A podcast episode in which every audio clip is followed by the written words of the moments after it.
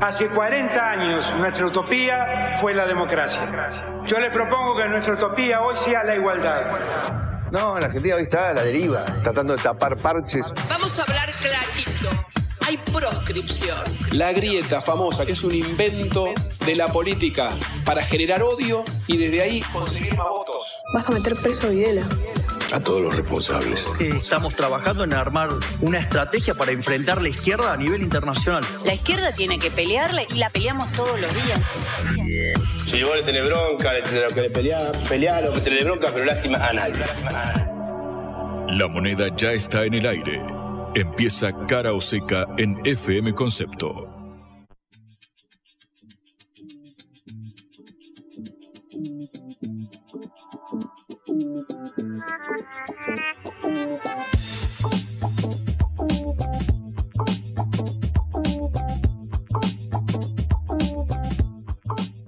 Hola, buenas tardes. Eh, en esta nueva edición de Cara Seca, en la hora de regreso, esta edición de la Agencia Internacional de Noticias Sputnik, los saludamos eh, Patricia Lee y Juan Legman eh, con una mala noticia el día de hoy, ¿no, Juan? Sí, Patri, es difícil decir buenas tardes cuando estamos todos y todas conmocionados por el crimen, el trágico fallecimiento de, de Morena, esta nena de 11 años ahí en el municipio de Lanús, en Villa Yardino, en la provincia eh, de Buenos Aires, algo que ha tomado eh, incluso mayor trascendencia más allá, por supuesto, del hecho aberrante en sí, en medio de un, de un contexto de inseguridad, porque también trascendió ese plano y ha llegado incluso hasta eh, la, la, política, un, algo desde ya muy, muy aberrante, el hecho de que se empiecen a echar culpas en medio de este contexto tan, tan eh, difícil, pero bueno, estamos para seguir eh, atentamente lo que está sucediendo, las novedades policiales, porque están trascendiendo ahora que la edad de los responsables, hubo en medio operaciones vinculadas con algunos dirigentes, que bueno, la verdad ya nos estaremos metiendo en eso, pero lo cierto es que sí, estamos con la piel de gallina todavía a raíz de este trágico hecho. Bueno, tendremos que eh, empezar eh, eh, abordando este, este tema que ha concentrado la atención de la Argentina el día de hoy y después trataremos de seguir un poquito el curso de los acontecimientos, analizando eh, la votación en la ciudad de Buenos Aires y este proceso de votación digitalizada o de voto electrónico que ha sido bastante polémico. Claro, porque obviamente estamos a eh, cuando tres días, Patri, de las elecciones, eh, cuatro días de las de las elecciones. Ayer fue el acto de cierre de campaña de Leandro Santoro, particularmente fue el último acto de cierre que hubo hasta el momento, porque recordamos se suspendieron los eh, distintos actos que iban a tener lugar en el día de hoy. Yo vengo de una fallida cobertura. Claro, me fui hasta, hasta el acto de cierre de Juan Grabois acá en el microestadio de Malvinas eh, Argentinas, de Argentinos Juniors. Eh, y bueno, se suspendió, obviamente, así como lo hicieron los actos de Patricia Burrich y Horacio Rodríguez Larreta en Juntos por el Cambio. También en Unión por la Patria, el acto de Sergio Massa en la ciudad de La Plata, que iba a tener lugar mañana. Bueno, hasta ahora están suspendidos, todavía no hay fecha de una potencial realización, dudo que se lleven a cabo, pero bueno, esperaremos, te estaré contando lo que sucedió en el día de ayer, que bueno, fue finalmente la última hasta ahora aparición pública de gran parte de la plana mayor del oficialismo, abroquelado detrás de la candidatura de Leandro Santoro para la ciudad de Buenos Aires. Bueno, empezamos nuestro programa. Cara o seca de Sputnik en concepto FM 95.5. Morena Rodríguez, de 11 años, murió esta mañana luego de que dos motochorros le pegaran para robarle el celular cuando estaba por entrar a la escuela en la localidad de Villa Diamante, en partido o intendencia de Lanús, en el Gran Buenos Aires. La nena quedó inconsciente, eh, se demoró 40 minutos en llegar, la, en llegar la ambulancia, 30 minutos en llegar un patrullero, la llevaron al hospital, pero la nena falleció por el golpe después de que fue arrastrada por la moto, después de que están pasando todo el día por la televisión el video en el que se muestra cómo estos dos eh, chorros o ladrones la, la agarraron, la zarandearon, le pegaron y la dejaron tirada en la vereda, mientras que otro auto se cruzaba tratando de parar a los ladrones y otras personas se acercaban a ayudar a la víctima. Pero eh, la nena terminó muriendo eh, y ha sido un acontecimiento que ha paralizado la campaña política argentina. Es decir, como decía Juan anteriormente, se han suspendido todos los actos. Se suspendió el acto que hoy realizaba Juan Grabois, candidato por eh, Unión por la Patria. Se suspendió el acto de mañana de Sergio Massa en el Teatro Argentino de La Plata. Se suspendió el acto de em, Patricia Bullrich que iba a ser en Lanús, porque el intendente de Lanús en este momento que no está en funciones, Néstor Grindetti, es el candidato a gobernador de Patricia Bullrich.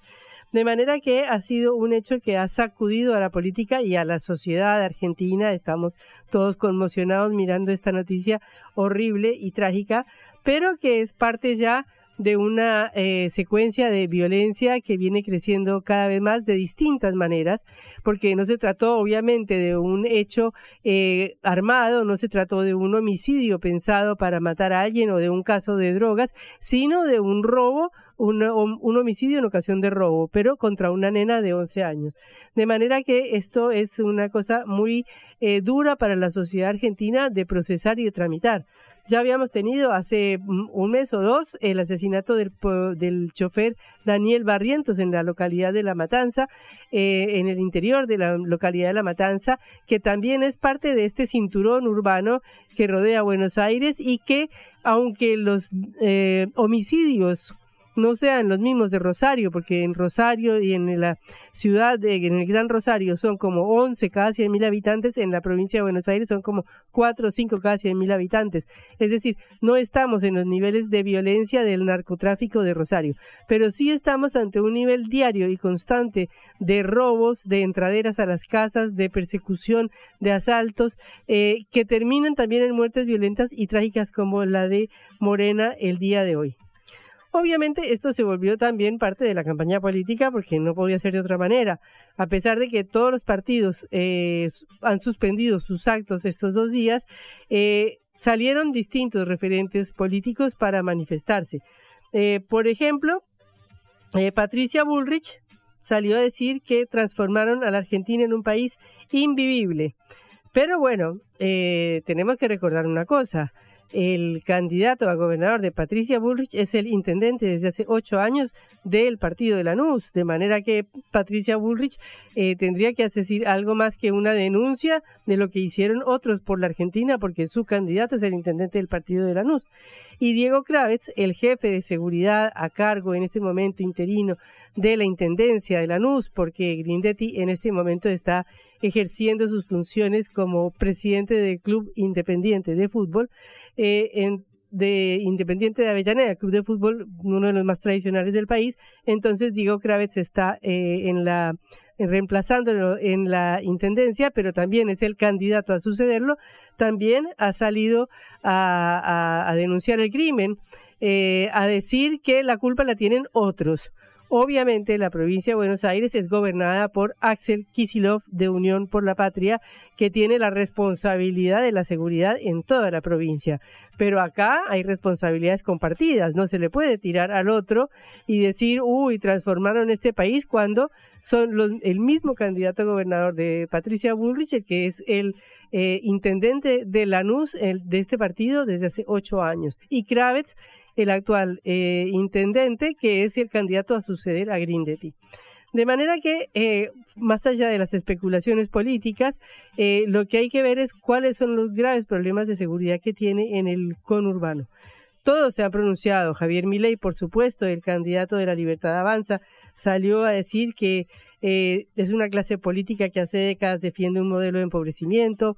Otro candidato como Luis Espert dijo que tendrían que ser penas capitales para delitos capitales o algo así, eh, sugiriendo que tendría que ser un delito, eh, bueno, no sé, no sé qué tipo de pena capital para este delito, pero eh, pensando que eran delincuentes juveniles y resulta que no son delincuentes juveniles porque las dos personas que han sido, de los siete detenidos, las personas acusadas del homicidio de la nena o las personas que se cree que fueron las culpables del homicidio de la nena son adultos, no son eh, adolescentes. De manera que, bueno, obviamente esto se cruza en medio de la campaña electoral, pero lo que nos interesa a nosotros, además de las responsabilidades que tienen los dirigentes, de la gobernación y de la intendencia de Lanús es ver la situación de la pobreza que está generando esto. ¿Por qué? Por robarle a una niña un celular se produce el asesinato de la niña. Es muy grave porque eh, la pobreza se ha eh, enseñoreado en el AMBA, en el área y el conurbano de Buenos Aires. Según un estudio presentado por el periodista Carlos Pañi de La Nación, del cual ayer hacíamos referencia, hay una diferencia entre el 45.8% de pobreza en el conurbano bonaerense y el 38.7% que es el promedio de todos los grandes aglomerados urbanos del país. Y esto ha crecido en los últimos dos años por precisamente efecto del aumento brutal de la inflación. Entre el primer trimestre del 2022 y el primer trimestre del 2023, la pobreza en el conurbano pasó del 38.4 al 45.8%. De manera que esto equivale, y en todo el país, como ya les dije, pasó del 34.3 al 38.7. Esto equivale, si se extendiera a toda la población del país, a 18 millones de personas que no cubren la canasta básica familiar, eh, según la cual se miden los datos de la pobreza en Argentina. Y de esos 4 millones son indigentes. Pero lo más grave es que de cada 100 chicos hay 64 que están en situación de pobreza. De manera que estos son los datos horribles, catastróficos, espantosos que nos llevan a un crimen tan tan deleznable, a un crimen tan triste y algo que ha paralizado una campaña electoral, algo que ha llevado a que toda la Argentina esté mirando en este momento las cámaras de la televisión para ver qué pasa. Esto es, eh, por lo tanto, una situación que nos debe llevar mucho a pensar porque eh, la situación de la pobreza, la situación de la indigencia y la situación de los chicos menores, que son los que están viviendo esto con más intensidad, son graves antecedentes para un país que se dispone a elegir sus autoridades en estos próximos meses. Este 13 de agosto se elegirán los candidatos en las primarias abiertas, simultáneas y obligatorias. Luego, en octubre, se elegirán a los candidatos realmente y si hay una necesidad, se hará una segunda vuelta en noviembre. Pero bueno, estos son los temas que se debieran discutir en la campaña electoral y estos son los temas que la política argentina debería responder. ¿Cómo hacemos para que una niña de 11 años pueda ir al colegio con un celular y no la maten en el camino? ¿Cómo hacemos para que no haya entraderas, robos, motochorros? ¿Cómo hacemos para que no haya hambre y miseria, sobre todo entre los más jóvenes y entre los más chicos, y para que esta situación de degradación social de la Argentina se termine. Ese debe ser el tema y esa debe ser la reflexión con la cual vayamos a votar este domingo a las primarias abiertas, simultáneas y obligatorias. Cara o seca. En el foco.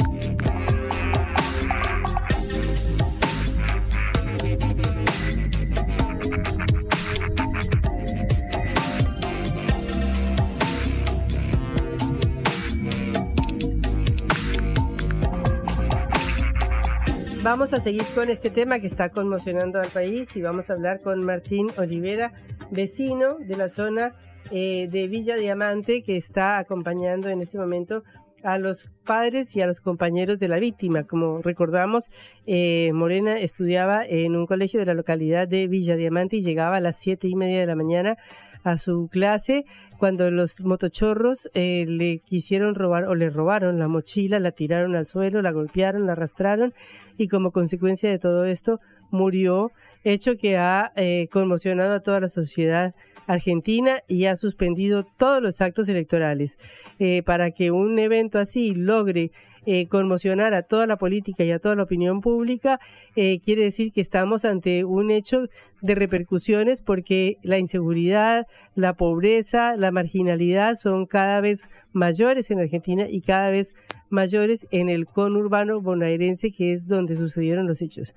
Y más cuando estamos a tres días, ¿a cuántos días estamos de la campaña? A cuatro días de las elecciones. Jueves, viernes, sábado, domingo. Bueno, eh, tenemos en línea, como decíamos antes, a Martín Olivera, vecino de Villa Diamante. Martín, eh, los saludamos, Patricia y Juan Lehmann desde Cara Oseca. ¿Cómo está? Hola, ¿qué tal? Eh, Martín, queremos preguntarle, bueno, usted está viviendo la situación ahí, ¿qué nos puede decir? Eh, mira, ahora se tranquilizó un poco el tema. Estábamos en la, en la esquina de la comisaría porque la comisaría está vallada en ambas esquinas, no se puede llegar a la puerta. Estaba ahí un vallado y personal policial con escudos. Eh, hace una hora más o menos se vivieron momentos de tensión eh, con vecinos que estaban muy muy enojados porque justo en, ese instante trajeron algunos detenidos. Bueno, fueron momentos muy complicados. Ahora estamos más tranquilos. Eh, llegaron más que nada eh, madres con los chicos, eh, pero eh, se viven momentos tranquilos ahora, por suerte. Martín, buenas tardes. Eh, Juan Lemán te saluda. ¿Vos estuviste en contacto con la familia de Morena y de los, los compañeros de colegio? Eh, con la familia no, porque la familia, bueno, está la abuela, el papá, estaban en la comisaría y no como recién dije, no podíamos llegar a la puerta, a la puerta pero sí con, con los compañeros del colegio, con las madres de, de los compañeros, con la enfermera que la asistió.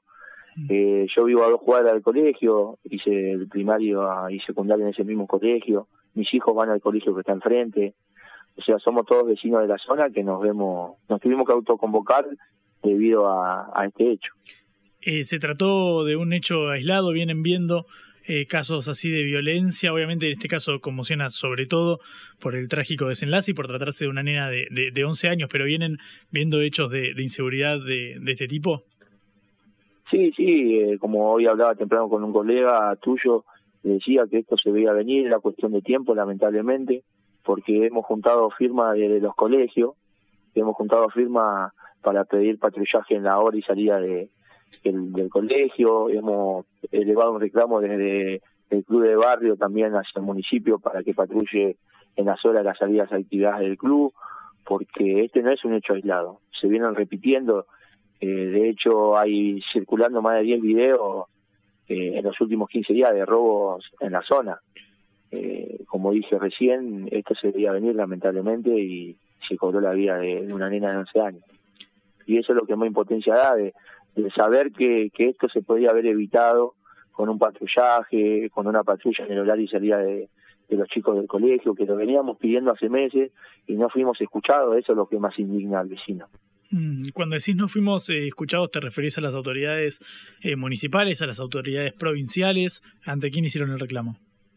Eh, y el municipio, la juntada de firmas en el colegio, que firmamos todos los padres, la elevamos al municipio.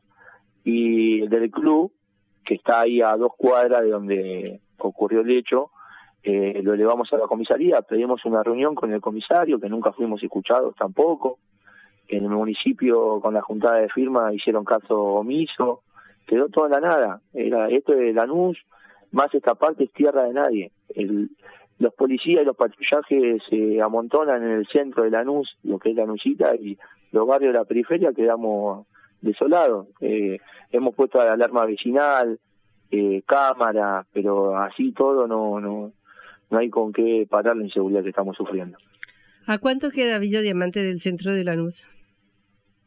Y, y, estamos, para que tengan una idea, el hecho ocurrió a unas 25 cuadras del centro de Lanús. Y ya ahí ya no hay seguridad. No, no, no, no, no, no, no, no, hay nada de seguridad. A medida que te vas alejando del centro de Lanús, eh, hay menos menos patrullaje, menos patrulleros, eh, menos policías, eh, y bueno, así vivimos. Nosotros estamos casi con el límite de la capital federal. Imagínense que casi somos el límite de Lanús con, con Cava, con capital federal. Mm. Martín, el, la, la, situación de, de, de sucesivos eh, reiterados hechos eh, criminales más o menos eh, violentos, eh, con, como los que ocurrió trágicamente hoy, ¿lo venís viendo en el último tiempo que se profundizó? ¿Viene siendo igual? Me imagino que después de la, de la pandemia que ha, que ha cambiado en algo, o sigue siendo todo igual? No, no he visto una profundización de la inseguridad. sí, lo que he notado que hará cosa de seis meses cada vez se fue empeorando más la situación de la inseguridad. Eh, por eso digo que a medida que iba eh, sumándose cada vez más hechos y en el grupo de vecinos iban pasando videos de, de, diferentes vecinos que iban sufriendo hechos de inseguridad, decidimos juntar firme y, bueno, como bien dije, nunca nos, nos dieron, nos prestaron atención, pero es así, la, la inseguridad fue creciendo cada vez más yo creo que los mismos delincuentes, al ver que no no tenían ningún castigo, no eran atrapados ni nada por el estilo, ni tampoco había patrullaje, y cada vez se fueron animando a más y más y más, y bueno, hasta que sucedió esto. ¿Eso tiene que ver con una situación también de, de, de la inflación, de la pobreza, del desempleo, del deterioro de la situación social? Mira, yo no creo que la pobreza eh, venga acompañada de la inseguridad, eh, pero porque la verdad que no, no sé si, si por ser pobre serán delincuentes. Eh, de hecho, uno lo ve con, con motos eh, cara, lo ve bien vestido, los delincuentes, entonces uno dice, ¿qué tipo de pobreza sufren esta gente? Eh, la verdad yo creo que la inseguridad es, mayormente son gente joven, porque de, hecho los conocemos, los tenemos filmados, todo. Sabemos qué, qué moto, qué color es la moto, nos avisamos en el grupo de vecinos, anda la moto de nuevo, y yo creo que la verdad que son es un grupo que, nos viene acechando hace tiempo ya. Eh, bueno, Martín, muchísimas gracias por esta comunicación y realmente eh, transmitirle a todo el barrio, a Villa Diamante, a la familia, a los vecinos, a todo eso, nuestra conmoción y solidaridad por este hecho terrible que ha sucedido hoy. Bueno, muchísimas gracias.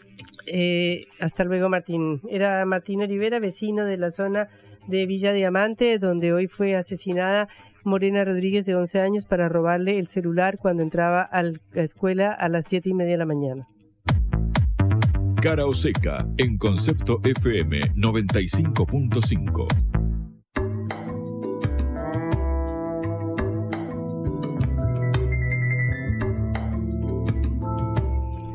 Bueno, para entrar en algunos de los temas que nos tienen que ocupar en los próximos días, vamos a hablar de la boleta única electrónica en la ciudad autónoma de Buenos Aires, eh, que es el sistema que se va a utilizar en las elecciones de este domingo para una parte de la votación. Recordemos que en la ciudad de Buenos Aires se va a desdoblar la votación. Una es la votación nacional eh, de las primarias para candidato a presidente y a diputados nacionales y otra es la votación de la ciudad en la cual se elige jefe y vicejefe de gobierno, 30 legisladores y 105 miembros de las 15 juntas comunales.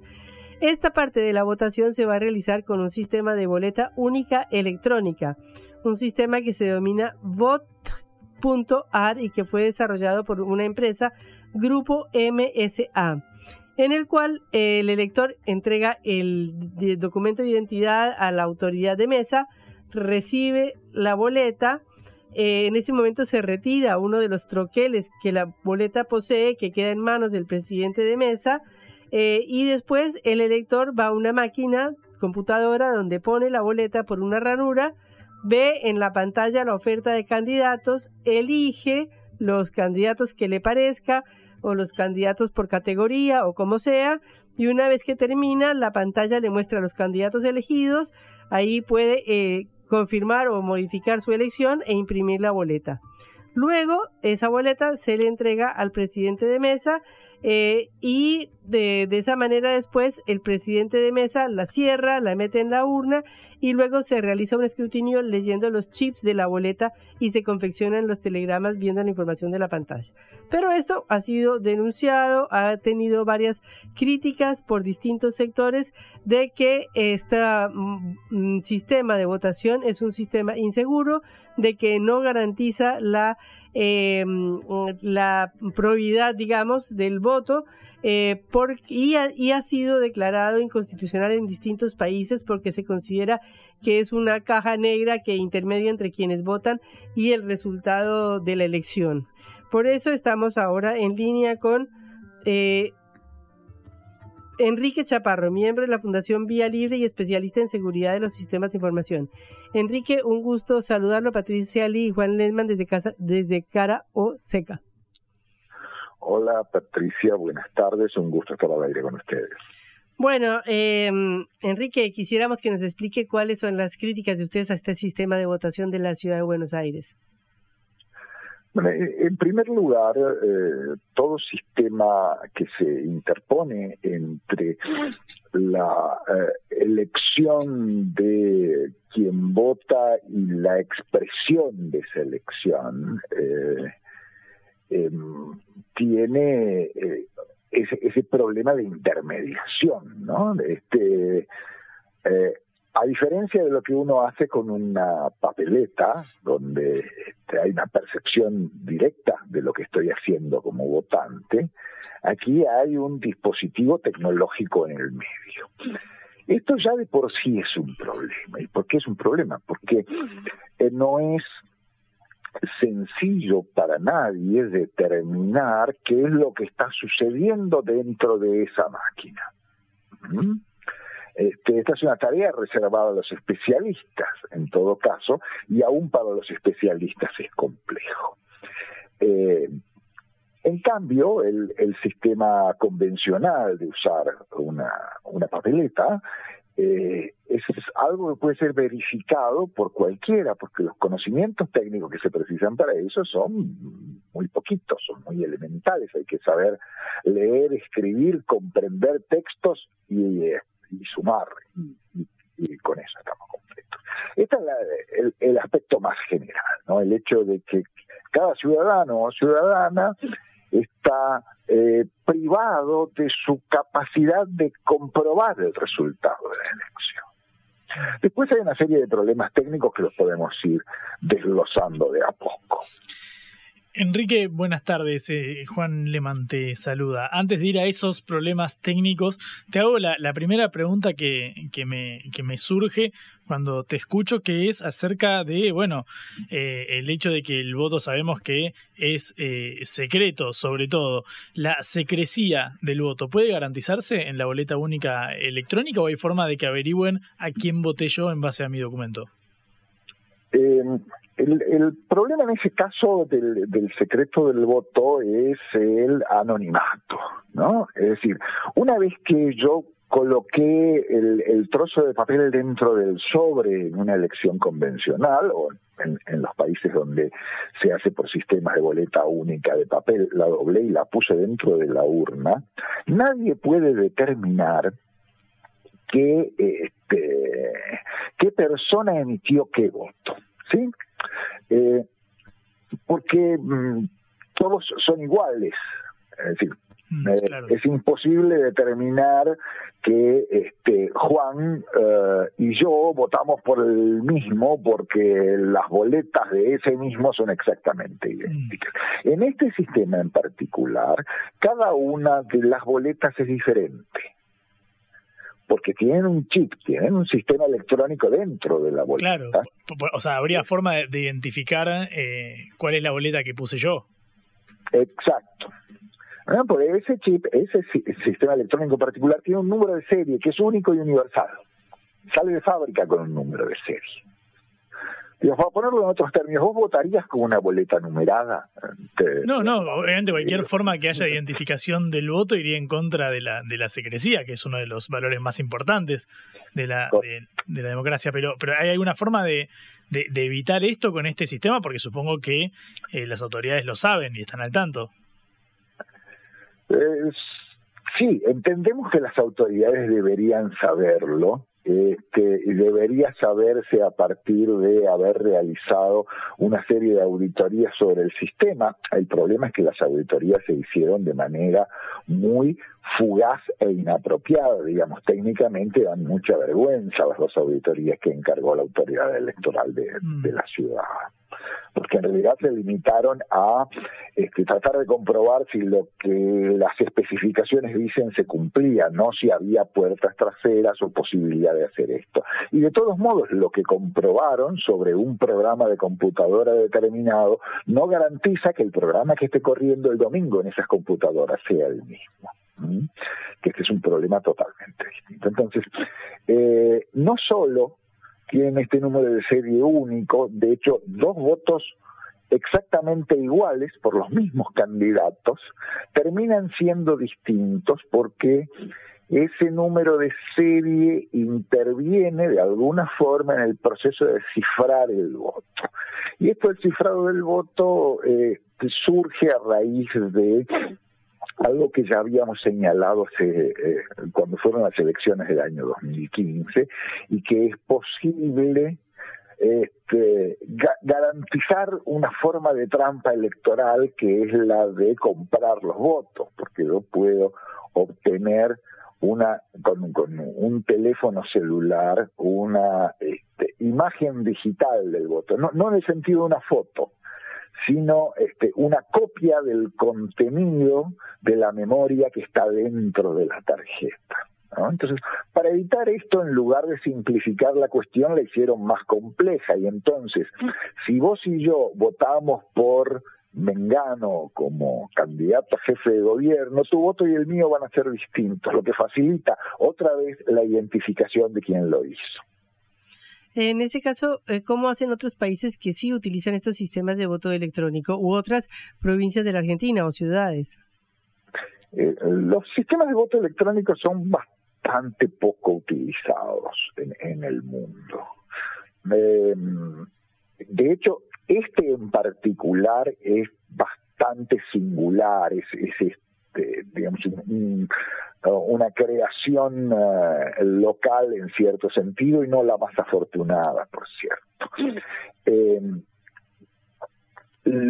los otros sistemas también tienen cuestionamientos y esto es lo que ha hecho que muchos países no los adopten, este, particularmente las democracias desarrolladas, y este, algunos países que los adoptaron en su momento eh, concluyeron que eran más problemáticos y que no resolvían, no solo no resolvían los problemas planteados para implantarlo originalmente, sino que agregaban problemas nuevos. Este es el caso, por ejemplo, de Holanda, que dejó de utilizar un sistema de voto electrónico en 2006 y volvieron a las viejas boletas de papel, que además en el caso de Holanda son gigantescas, son como el tamaño de una mesa y marcadas con lápiz rojo.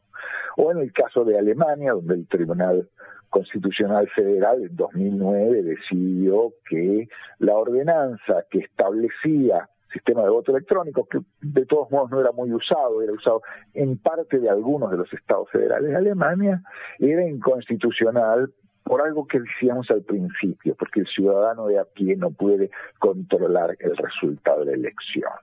Una cosa parecida también este, tuvo lugar en Irlanda. Irlanda decidió en algún momento implantar un sistema de voto electrónico eh, y después pidió la opinión de los expertos. La opinión de los expertos fue tan concluyente que las máquinas de voto electrónico que había comprado la República de Irlanda eh, se pasaron muchos años almacenadas en un depósito hasta que finalmente las vendieron por chatarra y nunca las utilizaron que en realidad este, los problemas son conocidos. Yo creo que hay una suerte de, por decirlo así, ilusión con lo tecnológico, ¿no? Un deslumbramiento porque como en lugar de usar el convencional sistema de papel tenemos lucecitas de colores que se encienden, le permiten a ciertos sectores políticos presumir de modernidad.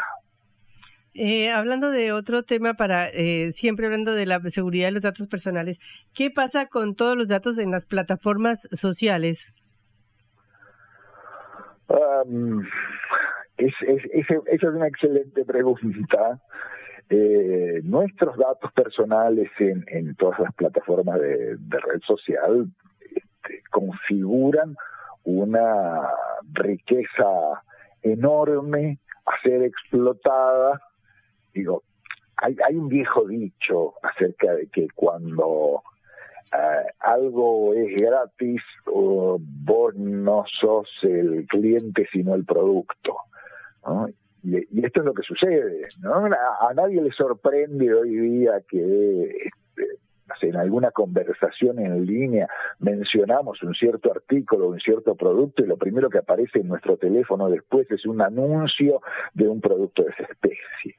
Y esto se obtiene a partir de la cantidad enorme de pequeños datos personales que vamos dejando en el camino. Eh, la protección legal de los datos personales en, la Argentina es precaria porque nuestra ley es vieja, tiene más de dos décadas y además eh, en su nacimiento ya fue recortada por, el Ejecutivo en su momento, que la vetó parcialmente, el presidente La Rúa hizo un veto parcial de la ley y entonces le quitó a la autoridad de control la debida independencia. Eh, afortunadamente el Poder Ejecutivo ha presentado ahora un nuevo proyecto al Congreso Nacional, veremos qué sucede con él, que actualiza un poco los mecanismos de protección de los datos personales. Pero es una materia muy sensible. El otro día leía un artículo acerca de eh, los subconjuntos de datos personales que se ponen a la venta para la generación de publicidad. El, mecanismo es un mecanismo muy automatizado, subasta en línea, es vendo un determinado producto y entonces compro de modo más o menos automático, de una fracción de segundo, el conjunto de las personas que pueden llegar a estar interesadas en, este producto que ofrezco. Sin duda es una cosa bastante preocupante. Eh, tenemos tiempo eh, en otro programa para continuar profundizando sobre esto. Enrique, muchísimas gracias por estos minutos en Caroseca. No, por nada, ha sido un placer charlar con ustedes y que tengan un hermoso día. Gracias, muy amable. Enrique Chaparro, miembro de la Fundación Vía Libre, especialista en seguridad de los sistemas de información. Blanco o negro, sí o no. A favor o en contra. Sputnik para la pelota para reflexionar.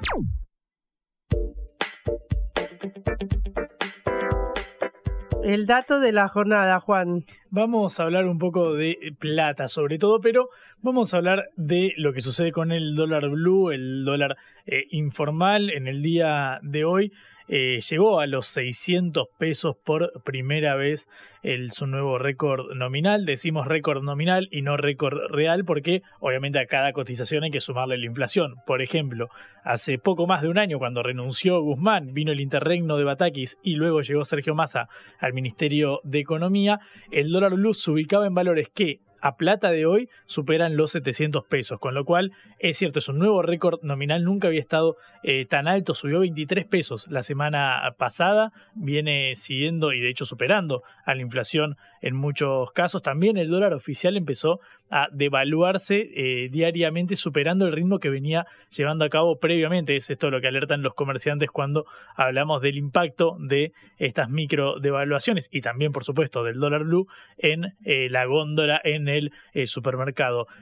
también subieron los dólares financieros, el MEP, el contado con liquidación, es decir, aquellos que se utilizan a través de bonos, la compra y venta de bonos, algunos para atesorarlos en Argentina, otros para afuera, llamado dólar fuga, como llaman al, al, al EMEP. Bueno, también el gobierno anunció, llevó a cabo en el día de hoy tanto la Unidad de Información Financiera como la Comisión Nacional de Valores nuevos allanamientos a las cuevas, es decir, a los lugares donde se da la compra y venta del de, eh, dólar blue. Esto es para aquellos que hayan podido eh, conseguir, porque lo cierto es que dejó de operarse el mercado paralelo, obviamente la incertidumbre preelectoral y sobre todo la falta de certezas es lo que lleva a que haya dejado de comercializarse la divisa. Si vos caminabas, Patri, acá cerca de la radio por eh, la calle Florida, Florida y Corrientes, por ejemplo, no ibas a ver tantos arbolitos. Parecía estar deforestado el centro porteño. Como el Amazonas. Efectivamente. bueno, entonces vamos a hablar del Amazonas, ya que estamos hablando de deforestación. Muy bien. Este, estamos ante una crisis climática muy grande. Todos sabemos lo que ha sido este mes de julio, los valores que ha subido la temperatura en todo el mundo, que han sido récords eh, mundiales en la historia de lo que se lleva eh, desde que se llevan estos, estos récords, estos, estas mediciones de la temperatura mundial. Y ahora tenemos una cumbre en la Amazonia eh, que ha sido citada para estos días 8 y 9 de octubre, en la que participan los países eh, que, están alrededor del Amazonas, o donde está el Amazonas, es decir, Bolivia, Brasil, Colombia, Ecuador, Guyana, Perú, Surinam y Venezuela, y que discutieron durante estos dos días qué hacer con la eh, tremenda deforestación que sufre la Amazonia eh, que ha sido uno de, es uno de los pulmones del mundo y que, sin embargo, eh, en todo su territorio de 6.3 millones de kilómetros cuadrados y que con unas reservas de agua dulce que son las mayores reservas que agua, de agua dulce que hay en el mundo, eh, que tiene el 10% de especies animales y plantas de la tierra y donde viven como 50 millones de personas y cerca de 400 pueblos originarios, bueno, esa región está en peligro. Vamos a hablar con eh, una activista que se encuentra precisamente en la ciudad de Belén de Pará, donde se está realizando la cumbre. Es Augusto Durán, especialista en transición energética del Movimiento Ciudadano frente al Cambio Climático de Perú, para ver qué sucedió en esta cumbre. Augusto, eh, lo saludamos, Patricia Lijo Alemán, desde la ciudad de Buenos Aires. Eh, buenas tardes, Patricia. Un enorme gusto poder conversar con, ustedes. Bueno, como ya le dijiste, estamos, bueno, todavía continuamos en Belén. El día de hoy se termina eh, la cumbre de presidentes por la Amazonía y, bueno, estamos acá como sociedad civil tratando de poner en punto o en debate propuestas que se vienen trabajando. ¿Y qué propuestas son las que saldrían de la cumbre? Perfecto, haciendo, haciendo un marco, un, marco general de, de, lo que está sucediendo. De hecho, la, cumbre en sí ha sido el, el, 8 y el 9, donde los presidentes eh, se han, sentado, han conversado. Eh, sin embargo, del 4 al 7 de, de este mes han habido los diálogos oficiales, ¿no? que son espacios donde como sociedad civil de todos los países eh, amazónicos hemos podido tener debates, presentar las propuestas eh, y que sean algunas escuchadas o sean a través de una relatoría puedan eh, ser llevadas a los presidentes. ¿no? Las propuestas van desde mm, trabajo contra la minería, evitar el punto de no retorno en la Amazonía, el tema bueno de género y, derechos de la mujeres en la Amazonía eh, y sin embargo eh, nosotros como sociedad civil bueno hemos, hemos, hemos, juntado una propuesta de una visión de Amazonía como una zona de, de no proliferación como una zona de ya no más exploración y explotación de combustibles fósiles.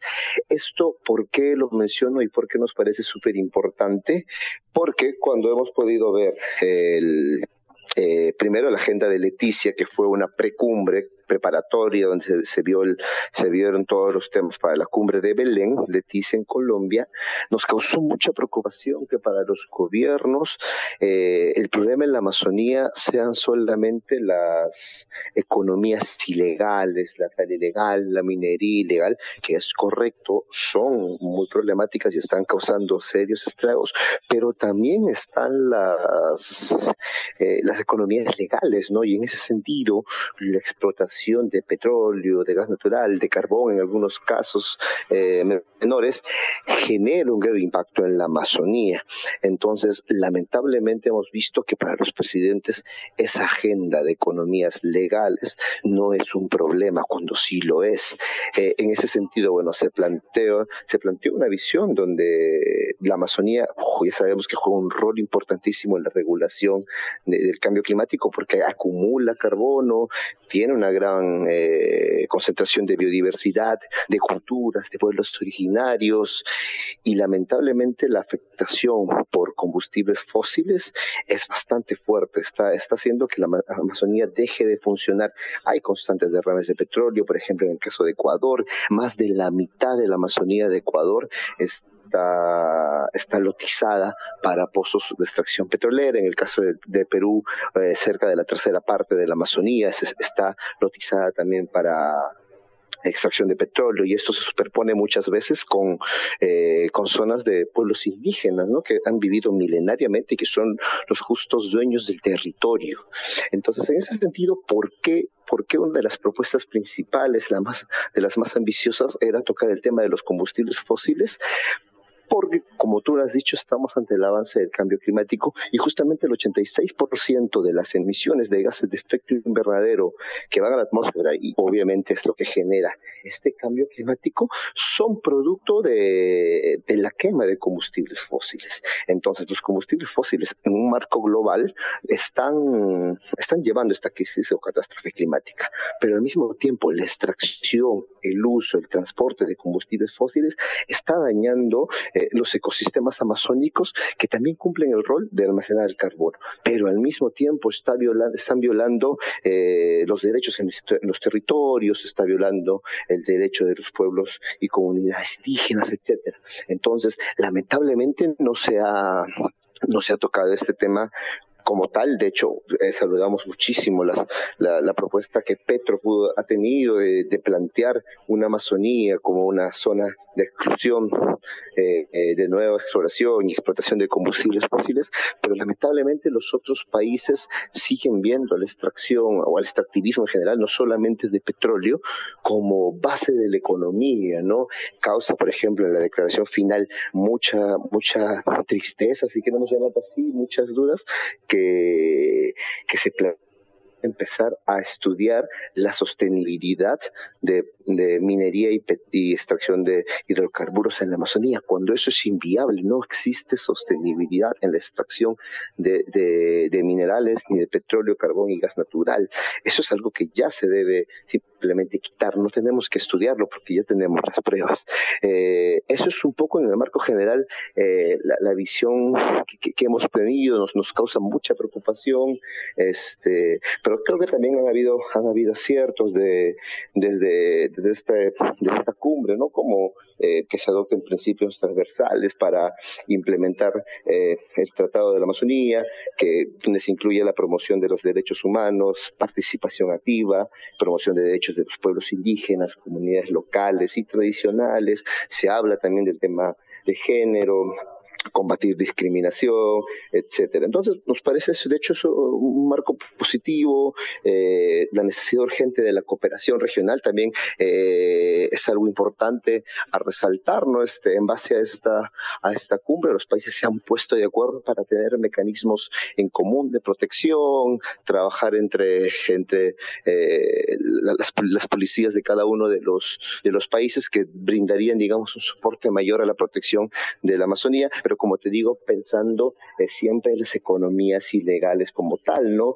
Una de las cosas también bastante resaltante de esta cumbre es que, es que se está empezando a, pensar en la ciencia, ¿no? Que, en buscar información, en tener eh, una suerte de IPCC, una suerte de expertos científicos que puedan ir estudiando la Amazonía, sus efectos, cómo funcionan, cómo está cambiando. Entonces, nos parece súper importante tener este, tener este ente que pueda estudiar y que pueda generar información en torno a lo que está pasando con la Amazonía, porque como tal no tenemos en este momento eh, una información unitaria, certera. Existen estudios independientes de organizaciones, de algunos institutos, pero como tal nos parece importante que se vaya de la mano con la ciencia.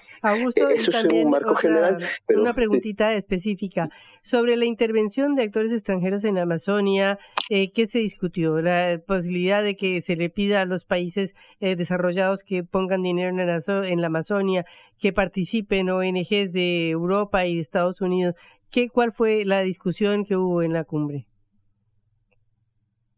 Sí, de hecho, en la cumbre eh, se, ha, se, ha, hablado de la, de la cooperación de la cooperación para la cooperación regional, principalmente para que se evite el punto de no retorno en la Amazonía.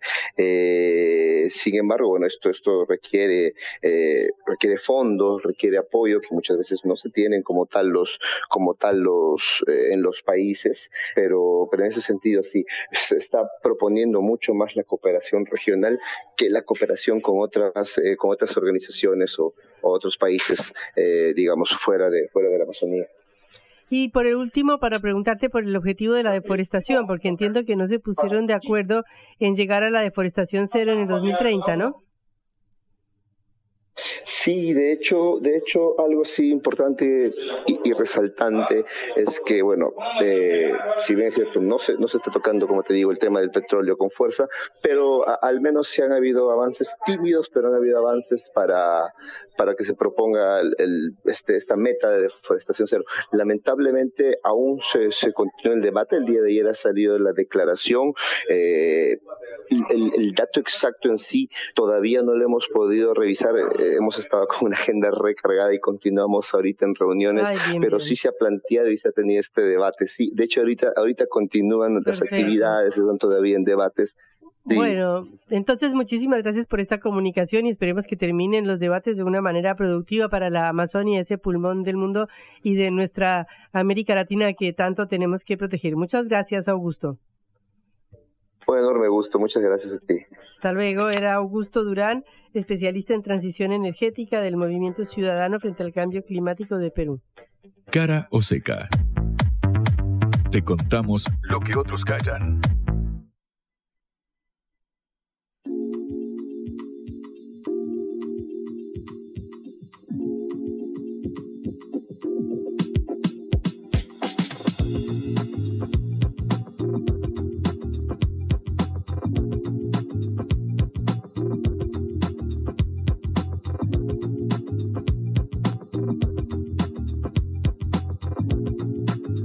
Aunque se hayan suspendido los actos, ayer sí logramos cubrir, como siempre hacemos nosotros, uno de los actos de campaña, que fue el de Leandro Santoro en la ciudad de Buenos Aires. Efectivamente, Patri, una de cal y una de arena. El de hoy se suspendió, me tuve que volver en el sub TV del fallido acto de Juan Grabois de cierre de campaña, al igual que otros eh, candidatos nacionales, pero lo cierto es que ayer Unión por la Patria, la oposición en la ciudad de Buenos Aires, la principal fuerza de oposición, hay que decirlo, porque hay otros, los liberales, la izquierda y demás, vienen a disputarle la hegemonía al PRO que desde 2007 está a cabo de eh, llevar las riendas del distrito más rico eh, del país. Bueno, en este caso, eh, frente a una plana mayor, te diría, del gobierno. Obviamente no estaba Cristina Fernández de Kirchner, pero sí estaba Sergio Tomás Massa, el ministro de Economía y candidato en la interna contra Juan Grabois. Bueno, definitivamente estaban los principales eh, ministros del gabinete, las distintas figuras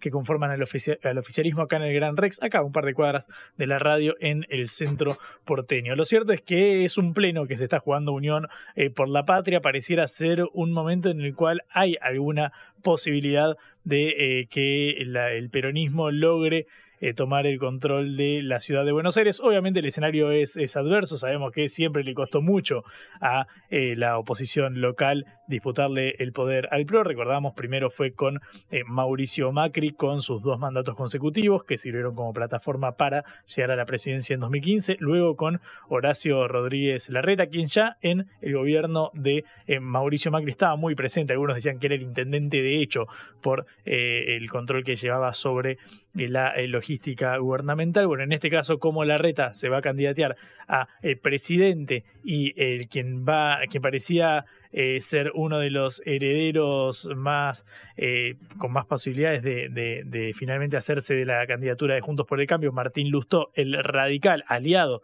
de la reta en el Armado Nacional con su vice Gerardo eh, Morales, bueno, ahora ve desafiada esa, esa herencia porque Jorge Macri, el primo de Mauricio, vino de Vicente López para disputar por el PRO. Entonces, Juntos por el Cambio va dividido, tiene por el radicalismo Martín Lustó, por el PRO a Jorge Macri, ahora Leandro Santos tiene la candidatura unificada de Unión por la Patria. Lo cierto es que ayer estaba el teatro eh, lleno, estaban arengando a... Eh, es un teatro grande. A Santoro, sí, el Gran Rex, por supuesto, es, es, un teatro grande. De hecho, los alrededores también estaban colmados. Pareciera ser, viste, que se juegan la ficha. Eh, este, esto que te digo, parece un, pleno. Recordamos las elecciones de Filmus que nunca logró triunfar en la, en la ciudad, exactamente. El actual ministro de Ciencia y Tecnología. Lo cierto es que Santoro hizo énfasis en algunos de los temas más importantes, quizás, de la agenda eh, porteña, porque obviamente la inflación, la inseguridad son cosas que tienen una relevancia a nivel eh, nacional, pero en la ciudad, por ejemplo, uno de los temas centrales es el del acceso a la vivienda, el de los alquileres, qué hacer con la ley de alquileres, qué hacer con la poca oferta que hay eh, de vivienda. Quienes somos inquilinos lo sabemos, buscar alquiler cada vez es un desafío más complicado y sobre esto habló Santoro, si te parece lo escuchamos. Tema donde el Estado invierta para transformar esas viejas oficinas, pero que vayan a una quema de viviendas de alquiler sencillo para gente común, no solamente para Airbnb o para grandes inversiones inmobiliarias. Y vamos a avanzar mucho más. Hay un compromiso cuando seamos gobierno de iniciar con un parque público de viviendas para que el derecho a la vivienda sea un derecho garantizado no solo por el mercado, sino también por el Estado.